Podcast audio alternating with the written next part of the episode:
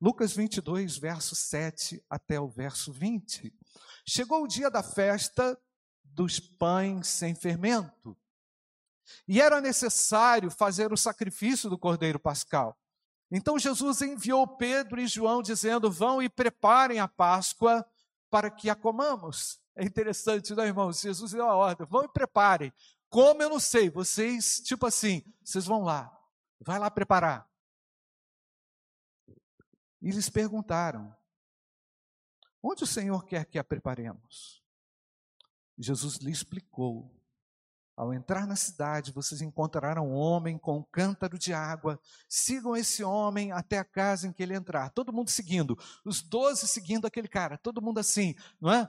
Ah, na surdina, querendo ver até onde ele ia chegar. E aí, chegando lá, digam ao dono da casa, versículo 11. O mestre pergunta: onde fica o aposento, o qual comerei a Páscoa com os meus discípulos? Tipo assim, do nada.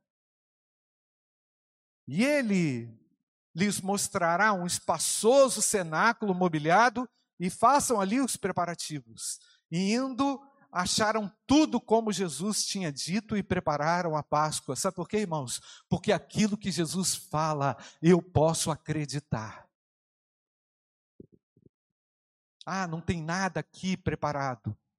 Mas Deus sabe o que vai acontecer no futuro. Deus tem uma visão de futuro. Amém ou não, igreja? A igreja precisa ter uma visão positiva em cima da promessa, da palavra do Senhor. Naquela última Páscoa, a última Páscoa já começou com um milagre, não é, irmãos? Aquele momento já começou com um milagre extraordinário da parte do Senhor. Olha o versículo 13. E indo, acharam tudo como Jesus lhes tinha dito e prepararam a Páscoa. E chegada a hora, Jesus se pôs à mesa e os apóstolos estavam com ele. Então Jesus lhes disse: Tenho desejado ansiosamente comer essa Páscoa com vocês, antes do meu sofrimento. Pois eu lhes digo que nunca mais a comerei até que ela se cumpra no reino de Deus. E pegando um cálice, depois de ter dado graças, disse: Peguem e repartam entre vocês. Peguem e repartam entre vocês. Pois eu digo a vocês que de agora em diante não mais beberei do fruto da videira, até que venha o reino de Deus. Palavra profética do Senhor. E pegando um pão, e tendo dado graças, o partiu e lhes, deu, dizendo: O que, que ele falou, irmãos? Vamos repetir, irmãos? Isto é meu corpo que é dado por vocês. Façam isto em memória de mim. Do mesmo modo, depois da ceia, pegou o cálice, dizendo: Este cálice é a nova aliança no meu sangue derramado por vocês. Essa, essa festa aqui, irmãos, nós sabemos que é a festa é, dos pães sem fermento por uma razão muito particular, muito pessoal. Quando o povo saiu às pressas e teve que ser naquele dia, não deu tempo das mulheres fermentarem o pão. Então, os pães saíram sem fermento.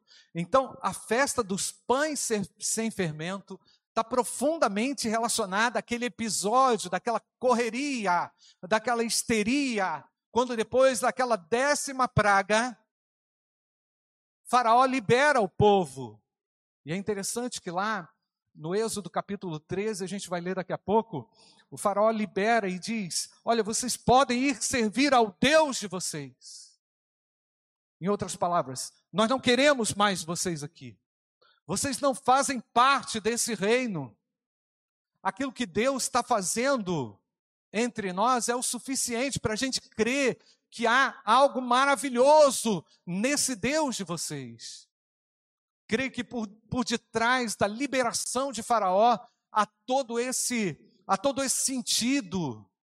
O Deus de vocês tem nos açoitado e tem mostrado o seu poder.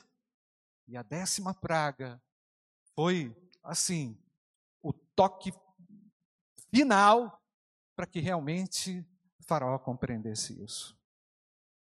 E como é bom, né, irmãos? quando Deus age protegendo o seu povo, não é assim, irmãos? Ele entra em defesa dos seus. Ele tem uma defesa especial pelos seus. Nós nem temos ideia daquilo que, que Deus faz em nossa defesa, mas Ele está ao nosso redor e nos defende. Amém ou não, irmãos? Ele entra com defesa, Ele está nos defendendo. E falei de manhã, como, como num rompante espiritual, Moisés se levanta e diz: Olha, o Senhor estará aqui e ele vai guerrear, ele estará lutando essa luta. Eu vou voltar no texto lá, em Êxodo capítulo 13, nós vamos ler rapidamente, irmãos, para a gente poder entender o sentido dessa festa e o sentido que está carregado ali também naquela última Páscoa, quando Jesus reúne os seus discípulos. É, Êxodo capítulo 13, versículo 37, diz assim: Assim os filhos de Israel partiram de Ramassés para Sucote. Eram cerca de 600 mil a pé. E somente homens, sem contar as mulheres e as crianças. Eu falei que eram aproximadamente 2 milhões não é, de pessoas que estavam ali. Saiu também com eles um misto de gente, ovelhas, gado, muitos animais e assaram pães sem fermento, da massa que levaram do Egito, pois a massa não tinha levedado. Porque eles foram expulsos do Egito, não puderam deter-se e não haviam preparado para si provisões. Mais de 400 anos aprisionados, irmãos. Mais de 400 anos tidos como reféns, subjugados por um governo tirano, maldoso, cruel, usurpador. E esse povo, num dia, pelo poder de Deus, sai de um ponto da história para um outro ponto da história. Deus tem a capacidade de mudar as coisas, amém ou não, irmãos? Ele tem o poder de mudar as situações. É incrível. Depois de tanto tempo subjugado, depois de tanto tempo escravizado, depois de tanto tempo sem o sentimento de nação, de pertencimento, de comunidade, sem o senso do bem comum entre eles, porque afinal de contas, irmãos, estavam em terra estranha, talvez aviltados na cultura. É certo que, que formavam uma cultura dentro de uma outra cultura, mas não tinham liberdade, não conseguiam liberdade. Mas ali estava o Senhor para garantir a liberdade do seu povo, amém, irmãos? Destruindo os inimigos. Nós estamos aqui porque o nosso Deus destruiu todos os nossos inimigos. Nós estamos aqui porque Deus tem o poder de desfazer inimigos futuros. Nós estamos aqui porque Deus tem a garantia de que o poder dele é maior do que qualquer tentativa de controle nosso. E ali naquela última praga, irmãos, como falei de manhã, quando o povo egípcio gemia, porque os, os filhos é, primogênitos haviam sido mortos pelo próprio anjo da morte. E ali o povo era preservado nas suas casas através do sangue, através do sangue que era que estava derramado sobre os portais das portas, não é, irmãos? Então, é, nos diz o texto que eu me perdi aqui, versículo qual, que eu, que eu não achei mais, 40. Ora, o tempo que os filhos de Israel habitaram no Egito foi de quanto tempo, irmãos? 430 anos. Aconteceu que ao final de 430 anos, neste mesmo dia, neste mesmo dia, todos os exércitos do Senhor saíram da terra do Egito. E esta noite será dedicada ao Senhor, porque nela os tirou da terra do Egito. Essa é a noite do Senhor e que todos os filhos de Israel devem comemorar de geração em geração. O Senhor disse a Moisés e a Arão: essa é a ordenança da Páscoa, nem o estrangeiro comerá dela. Isso aqui é importante, irmãos. Porém, todo escravo comprado por dinheiro, depois de ser circuncidado, comerá da Páscoa. O estrangeiro e assalariado não comerão dela. O cordeiro deverá ser comido numa só casa. Não levem nada da carne para fora da casa, nem lhe quebrem osso nenhum. Toda a congregação de Israel o fará. Porém, se algum estrangeiro se hospedar com você e quiser celebrar a Páscoa do Senhor, que primeiro sejam circuncidadas todas as pessoas do sexo masculino e depois poderá observar a Páscoa. E será como o natural da terra, mas nenhum incircunciso comerá dela. A mesma lei será aplicada ao natural da terra. E a lei será e ao estrangeiro que estiver entre vocês. Assim fizeram todos os filhos de Israel, como o Senhor havia ordenado a Moisés e a Arão, e assim fizeram naquele mesmo dia. Versículo 21, 51. Naquele mesmo dia. Vamos ler juntos, irmãos? Naquele mesmo dia, o Senhor tirou os filhos de Israel do Egito segundo os seus exércitos. Jesus, quando reúne os seus discípulos, traz consigo todo esse esse sentido extraordinário de pertencimento, irmãos. Porque Deus tem um povo separado que é propriedade sua. Deus sobre a terra levanta pessoas, toca pessoas, sensibiliza pessoas para se tornarem o quê? Salvas. Texto que citei de manhã, quero repetir aqui com você, está lá em João capítulo 14, versículo 6. Vamos ler como que Deus faz isso hoje. Jesus respondeu: Olha só, gente, eu sou o caminho, a verdade e a vida. Ninguém vem ao Pai senão por mim. Você é ou não é abençoado por ter a Cristo? Amém, não, irmãos? A circuncisão não é mais externa, é interna. Algo extraordinário Deus faz no coração. Deus rompeu, queridos. Deus rompeu com toda a obra condenatória que era imposta a mim e a você.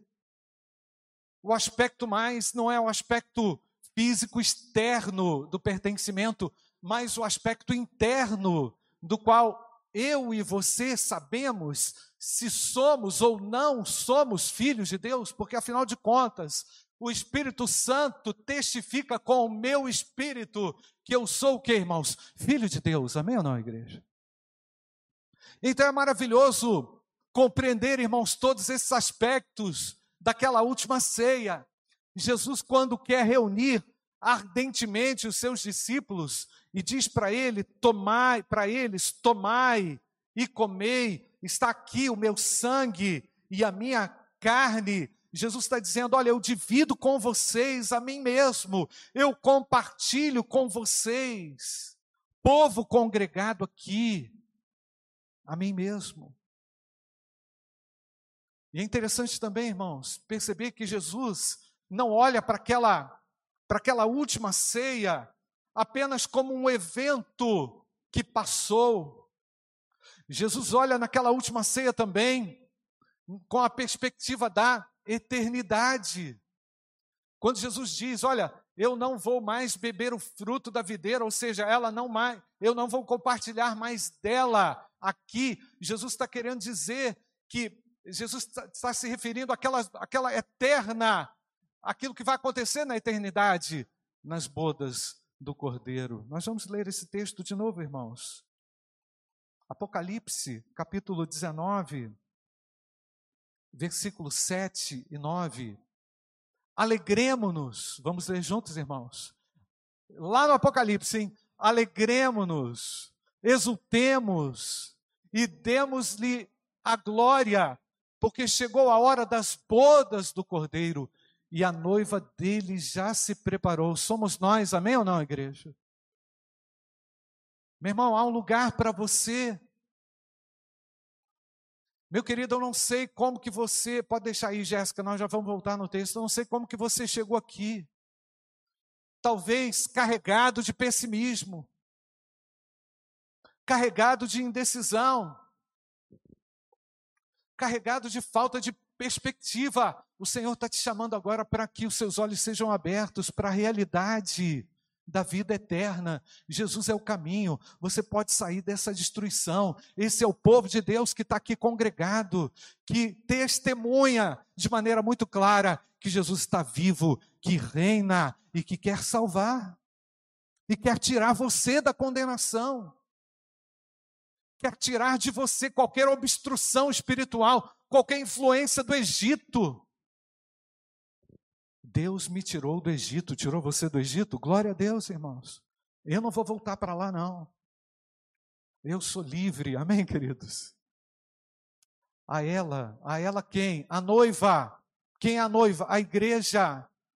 Foi permitido vestir-se de linho finíssimo, resplandecente e puro, porque o linho finíssimo são os atos de justiça dos santos. Amém ou não, queridos? Não somos perfeitos. Vamos até o versículo 9. Então o anjo me disse: Escreva, vamos ler, irmãos. Bem-aventurados aqueles que são chamados à ceia das bodas do Cordeiro. E acrescentou: são estas as verdadeiras palavras de Deus. Eu tenho que olhar para mim mesmo agora. Eu não posso participar do memorial da ceia do Senhor de qualquer jeito, entender que isso aqui vai ter o poder de perdoar meu pecado, vai ter o poder de me purificar. Só o sangue de Jesus é capaz de fazer isso, irmãos.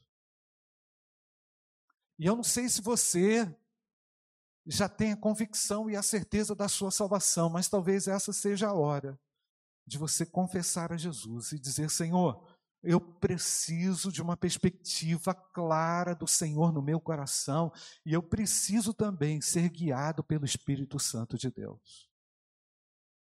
A igreja é guiada pelo Espírito Santo de Deus, amém, igreja? Ela não anda com falta de perspectiva, ela tem visão espiritual das coisas. Ela percebe aquilo que atrapalha, aquilo que nos condena, aquilo que nos tira da presença de Deus, né, irmãos? Eu não sei como é que você chegou aqui também, igreja, para participar desse momento memorial. Eu não sei quais são as suas perspectivas. Eu não sei se você está carregado do pessimismo. Mas eu queria que você orasse agora, falasse com Deus: Senhor, eu quero que o Senhor me sonde nessa hora, com toda a liberdade. Sei que o Senhor tem poder para tirar de mim qualquer, qualquer fator pecaminoso, de obstrução. Sei que o Senhor é capaz de tirar o pecado do meu coração.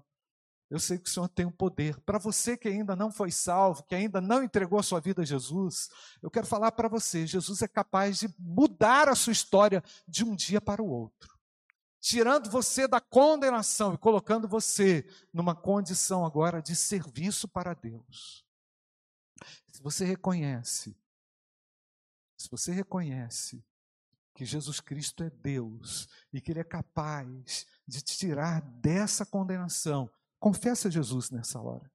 Diga a Jesus nessa hora: Senhor, me tira dessa condição de pecado, de sujeira. Nós vamos cantar agora. E eu quero que você, que está aqui, também fale com Deus: Senhor, será que há algo que tem sujado as minhas vestes? Isso que o Senhor colocou de limpo sobre mim? Será que a minha perspectiva tem sido uma perspectiva negativa, pessimista, rancorosa? maliciosa? Será que há em mim algum caminho mau? Talvez seja a hora de orar também, como o salmista orou: Senhor, vê se há em mim algum caminho mau. Tira de mim, Senhor. Tira de mim pelo poder do teu nome qualquer caminho mau no meu coração. Eu quero que o Senhor venha agora, porque eu sei que os teus olhos me veem. Eu sei que o Senhor está aqui. Eu não estou aqui a passeio, não estou aqui à toa. Pastor Fernando falava assim: você não está aqui a passeio.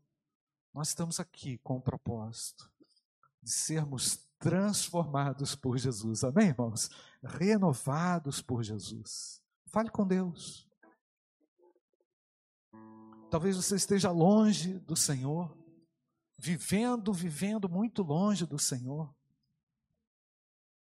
Está aqui, mas está com a cabeça em outro lugar. Você está aqui, mas está com completamente desconectado do reino de Deus. Você não é povo de Deus, de repente você não se considera ainda alguém remido, congregado. Você não assume compromisso. Quem sabe essa seja a hora de você tomar uma decisão, decidir-se por Jesus. Os olhos dele estão aqui e podem perfeitamente te transformar. Ora, o amor de Deus, o Pai, a graça infinita do nosso Senhor e Salvador Jesus Cristo e as consolações do Espírito Santo de Deus repousem sobre todos nós, hoje e para todo sempre. Amém, amém e amém. Muito obrigado, irmãos. Abençoe.